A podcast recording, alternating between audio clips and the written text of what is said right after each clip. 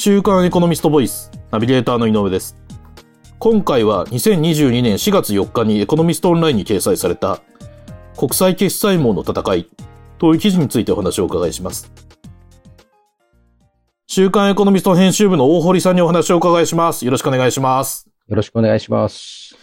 えー大堀さん、この記事では国際決済網について取り上げられていますが、その、ロシアがウクライナに侵攻したことを受けて、欧米などの各国は国際決済網からロシアの特定の銀行をこう、締め出す制裁を行いましたよね。で、そこでまずはそもそも国際決済網とはどのようなもので、欧米などは、欧米などの各国は、その具体的にはどのような制裁を行ったのか、これについて教えていただけますか？あの、国際決済網っていうのはですね、はいあの、えー具体的な名称は、うんえー国際銀行間通信うんとかって言うんですよね。あえそういう名前なんですね、本当に。はいうんうんーで、その、えー司ってるというか運営している協会があって、ほうほまあその通り国際銀行間通信協会といってですね、う。うん。まあそう、あの、英語で SWIFT っていうんですね。あ、最近ニュースで聞きますね、そういう。ええうんうんはい。SWIFT、SWIFT。なるほど。はい。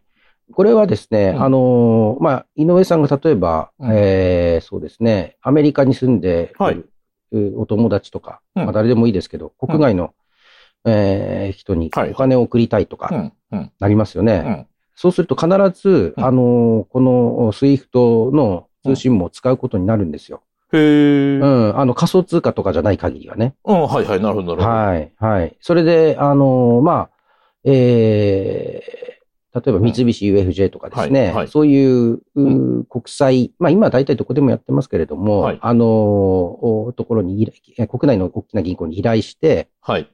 でですね、まああの、海外のまたその大手銀行とかに、うん。うん。この、この銀行にこう、えー送金しますよみたいな。ああ、国際送金をしようとする。そうですね。うんうんええ。でですね、あの、まあ、間にはですね、うん。中間、仲介する、また銀行なんていうのがあって、はいはい。あの、それはね、ちょっと専門的になりなりますけど、コルレスバンクなんて言われてるんですね。コルレスバンク。はい。例えば、あの、にあ井上さんがこう日本でお金を送ろうとして、あの、赴いた銀行は、はい。あ三菱東京だったとしてもですね、はいはい。あの、で、向こうの、まあ、現地にまたその、ローカルの、ね、例えば、あのアメリカだうん。とシティとかなんか大きな銀行ありますもんね。ええ、ええ、まあ、そういうところに送るとして、うん。まあ、あの、コルレス銀行もではですね、はい。あの、結構限られてて、はい。えー例えば JP モルガンとかですねあ、あ、はいはい。うん、相当大きなとこしか、ああの、ーなんて言うんでしょうね、仲介役をし任されてないんですね。なるほど。うんうんはい。まあ、そういうなんかね、あの、専門的なこの銀行でこう仕切るですね、うんうんあの、決済っていううんか送金システムがあるんですね。。ええで、あのーなぜこの局面で注目されてるかというと、うんやっぱりですね、あのー円とかじゃなくてドルでやっぱりやるんですよ、これ。うんうんうんうん。うん。で、この SWIFTを整えたのも、うんアメリカ中心の、おあの、欧米なんですね。なるほど、なるほど。ええあの、この本部自体はヨーロッパにあるんですけれども、うん。中立を重んじて。うんうん。だけどやっぱりね、ほとんどこう、お主導権持って牛耳ってるのはアメリカなんですよ。ああ、あ、なるほど。ですから、いこれまでね、 SWIFTをかなり武器にしてうんきた経緯があって、うんうん。まあ、今、ロシアの前だと直近では、イランとかですね、はいはい。うん、核開発をやめないんだったら、 SWIFTもうから締め出すぞと。ああ、なるほど、なるほど。うん、そうすると、イランはですね、うあの、まあ、他の国といろいろね、うんあの、貿易はするしたり、うん、ね、あの、資金も、資金移動なんかもするじゃないですか。そういうのが全部ね、あの、シャシャットダウンされちゃって、はい。孤立化しちゃうんです、経済的に。ああ、なるほど、なるほど、う。ん。ですから、これってね、あの、ある人の、えー言葉を借りると、はい。まあ、なんて言うんでしょうね、核爆弾級の威力があると。あ、これそんなに威力のあることなんですか？うん。まあ、その国じ、国だけでね、経済回していけるんでしたらいいんですよ。うん自給自足で。うんうんうん。でも大体今グローバル化で、うん、どんなね、国でも、普段ちょっと対立、敵対している国に見えても、経済的つながりがあるじゃないですか。うんうんうん、そうですよね。日本だって中国とね、何かあっても貿易はしてますし、うん。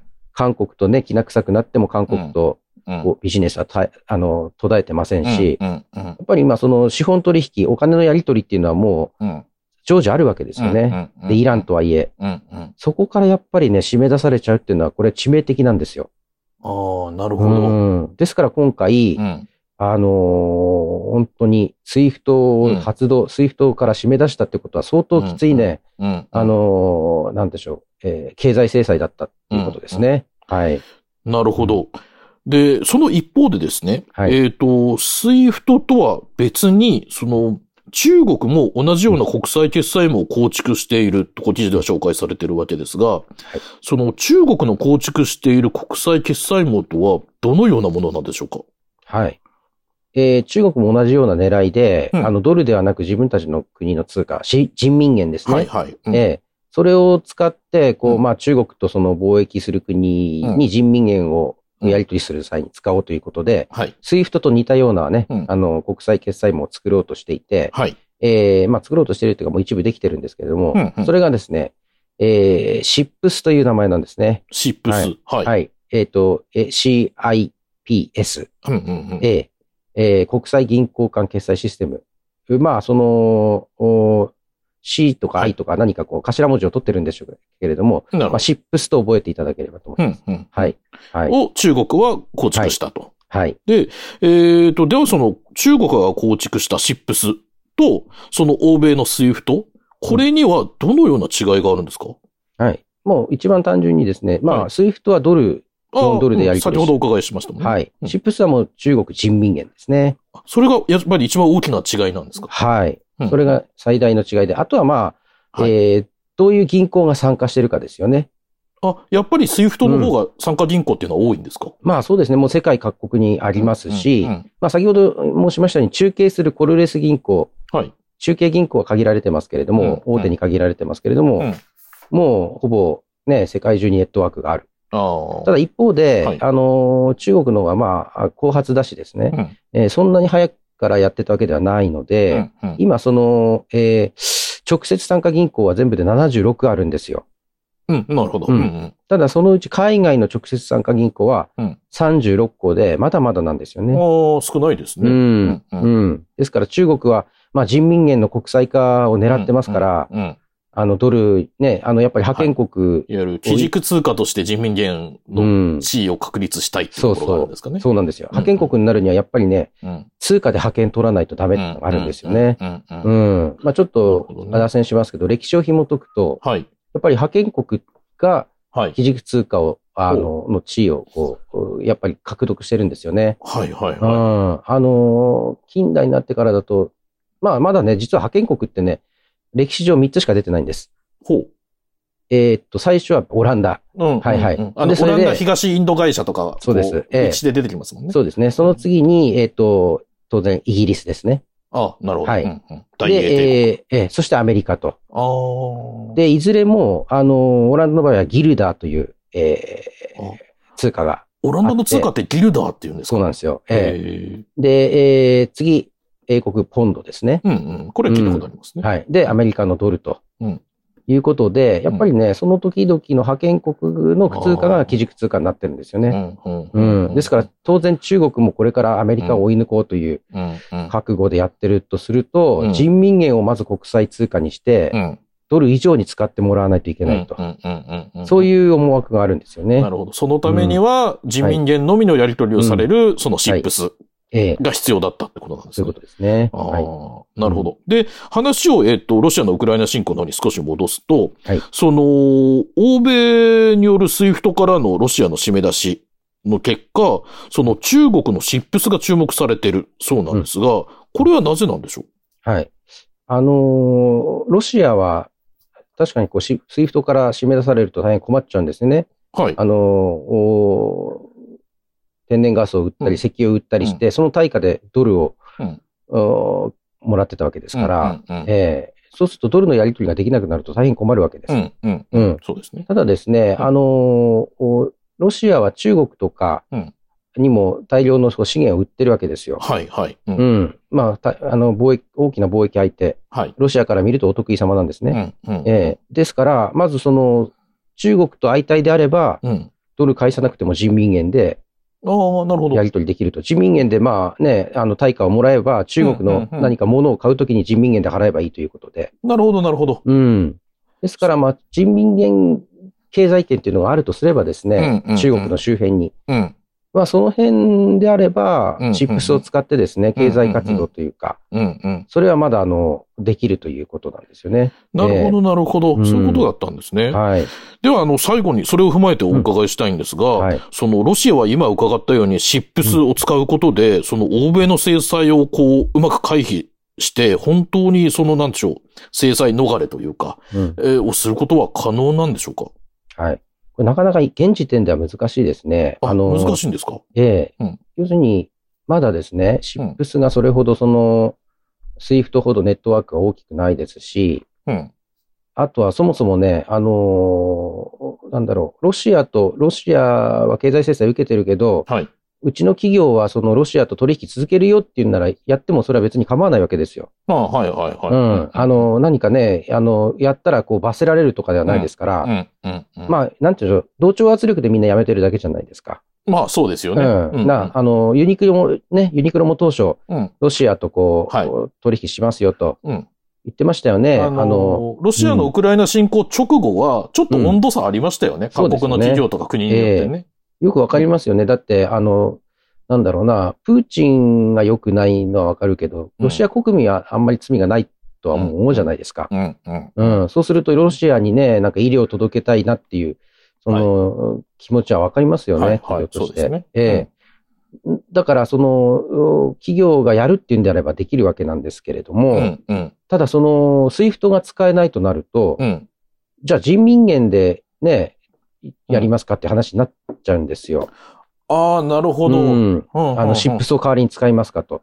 例えば、日本企業が、うんえっと、ロシアに何かを仮に輸出して、うロシアの企業から対価の、当然お金をもらうとしたときに、はいはい今までであれば当然基準通貨のドル、当たり前のようにドルうん。で支払いしてたものを、はいじゃあ人民元で支払うんですかっていううん。ことになるわけですか？そうなんですね。そうすると、それはね、やっぱりリスクが大きいんですよね。あ。まあ、なぜかというと、人民元ってまだ国際通貨になってないんですよ。うん、うん、うん。それはやっぱり、あの、政府がまだその、人民元のレートをコントロールしてるからなんですね。はい、はい。うん完全なこの市場式じゃないんですよ。うん、うんうんええそういうところでリスクもありますし、うん。まあですから中国が何かこう政府がさじ加減でね、人民元のレートを操作すると、こう、うー企業には読みにくいこうリスクが発生するわけですね。突然大幅な切り上げだったり、逆に切りされたりとかあり得るわけですもんね。ありますよね。ええ。で、それも一つですし、うん。あとはまあその中国がその人民元をですね、資本規制してると言われてまして、これどういうことかというと、はあのー中国としてはやっぱり、元に、中国国民がね、元に自分たちの国に不安を抱いて、うんあの、人民元を売るっていう、こう、行動をすごい恐れてるわけですよ。あ。うんうんうん。うん。そうすると元を売ってドルを買ったりすると、うんうん国府、国の富が流出しちゃうんですよね。ああ、なるほど、なるほど。うんですか、ら、あの、政府はそれを恐れて、資本規制、つまり、1日に取引できる元の量っていうのをまだね、多分、コントロールして上限を設けてるんですよ。ああ、国民が誰もが好きな額をドルに換金できるようにはしてないんですか、そうなんです。これ、は、あの、完全に国際通貨にはなり得ないんです、こんなことやってる国。うん、そうですよね。うんええですから、そういうところでかなりですね、まだあの、他の通貨と差があるんですよね。うんうんうん。ですから、完全にその国際通貨になりきれてないうん。銀をやっぱり取引に使う企業っていうのはないんです、少ないんですよね。なるほど、なるほど、うなるほど。ん。あの、国内企業以外は。はい。うんうんうんうんうん。だから、その元のみを取り扱う CIPSをロシアが利用したところで、うんえっと、 SWIFTから排除されたその代替になるような、あの、うん効果は現状期待はできないだろう。そうですね。すかええ実際にこうビジネスをする企業が使いたがらないと。うんうんうん。人民元をですね。はいはい。そうすると、し自然 CIPSも別に使わなくていいと話になるし、うんうん。うん。やっぱりこれ、その、 SWIFTと CIPSの戦いっていうよりはもう、ドルと元のね、信用力の差でしょうね、これね。うんうんうんなるほどね。わかりました。ありがとうございます。はい。今回は週刊エコノミスト編集部の大堀さんにお話をお伺いしました。大堀さん、ありがとうございました。ありがとうございました。こちらの記事はエコノミストオンラインにも掲載されています。ぜひご覧ください。